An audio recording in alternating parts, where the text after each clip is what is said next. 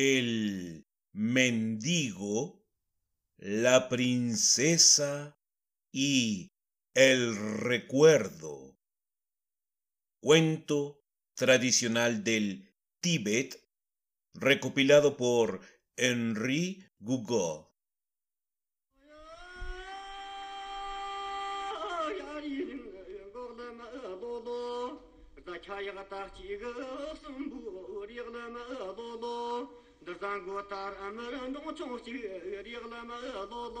Érase una vez en las montañas una princesa llamada Denid, tan bella y melancólica como una primavera lluviosa.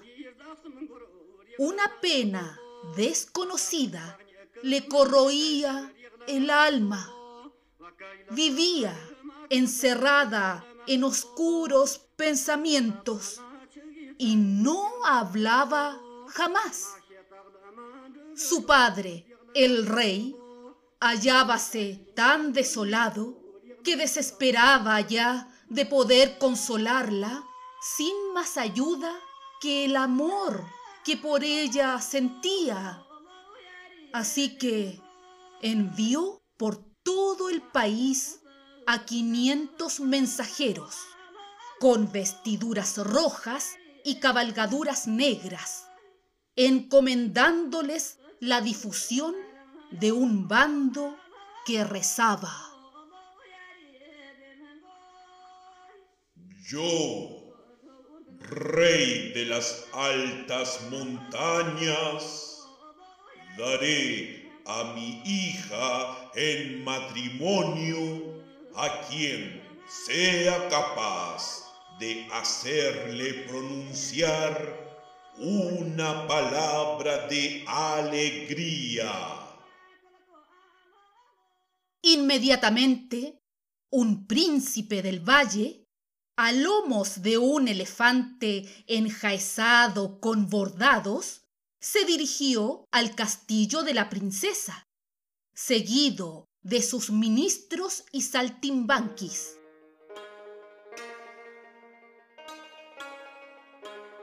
Le ofreció la bataola de sus címbalos, sus cantos y sus danzas. Le recitó de rodillas un arrebatado poema de amor. Pero venid sentada en cojines de terciopelo, permaneció impasible y rígida, con su mirada glacial. Cuando el príncipe, cabizbajo, abandonó el palacio, ella ni siquiera se dignó a decirle adiós. Llegó entonces el mercader más rico del país. Extendió sus tesoros a los pies de la princesa. Cofres repletos de joyas, paños traídos de lejanas tierras. Mas ella no parecía verlo. Exaltado como un adolescente, le prometió toda clase de cosas maravillosas. Mas ella no parecía oírle. Con la cabeza ligeramente ladeada, dirigió tristemente su mirada a través de la ventana hacia el cielo y las montañas. El mercader, derrotado, se fue por donde había venido, llevándose a su caballo por la brida. Aquel día, en el pueblo más alejado del país, un joven mendigo se enteró de lo que el rey había prometido a quien devolviera la palabra a su hija y decidió probar su suerte. Se puso pues en camino, vestido con sus ropajes harapientos y un parasol de frondas en la mano. Caminando por los senderos, se encontró con una anciana que bajaba de la montaña por entre las rocas. ¿A dónde vas, mendigo? Le preguntó la anciana. Voy a la ciudad. Quiero probar a devolver la palabra a la hija del rey, aunque mis esperanzas son pocas. Mucho me temo que sea simplemente muda. ¡Muda! La princesa de Nid. ¡Vamos, hombre! La princesa de Nid, jovenzuelo, tiene el don de la elocuencia. Te lo aseguro. Y además posee una gran sabiduría.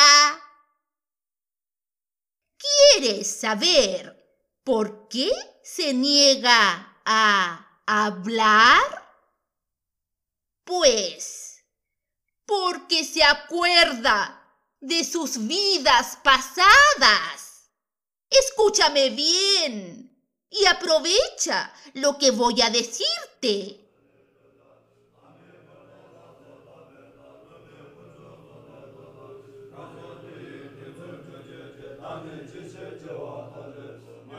Hace mucho tiempo, cuando ella vivía en el cuerpo de una tigresa, su compañero y sus hijos fueron matados por un cazador y ella murió de pena.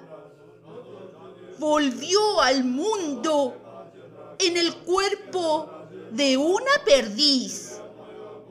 Pero unos labradores prendieron fuego al matorral en que incubaba sus huevos y murió abrazada. Su siguiente existencia fue la de una alondra. Hizo su nido en un dique a la orilla de un río. Unos niños que pasaban por allí se divirtieron en matar a su compañero y su nidada. Y a ella la hicieron prisionera, muriendo en una jaula. Por eso, ahora, recordando la crueldad de los hombres, les niega su compañía. Así habló la anciana. El mendigo, de repente iluminado, se acordó de sus pasadas existencias, de que había vivido junto a una tigresa, junto a una perdiz y también con una alondra. Salud, anciana. Gracias. Pero la anciana estaba ya lejos, correteando por entre las piedras. subió la montaña y encontró a la princesa Denid ante la puerta de palacio, tejiendo una manta de lana color azul. Se acercó a ella con su parasol de frondas apoyado en el hombro. La miró y le dijo dulcemente, Al fin te encuentro. El mendigo lloró en silencio. Denid, con los dientes apretados, ni siquiera levantó su mirada hacia él. Hace mucho tiempo yo fui un tigre que cayó en la trampa de un cazador. Mi compañera murió de pena. Luego volví al mundo en un cuerpo de perdiz y te vi arder con nuestros hijos. Quise salvarte y así encontré la muerte. Finalmente, cuando fuimos una pareja de alondras, yo perecí asfixiado en el puño de un niño antes de que a ti te llevaran prisionera. Tras decir estas palabras, con la cabeza baja, el mendigo guardó silencio. Entonces, Denid, poniendo la mano en su hombro, musitó.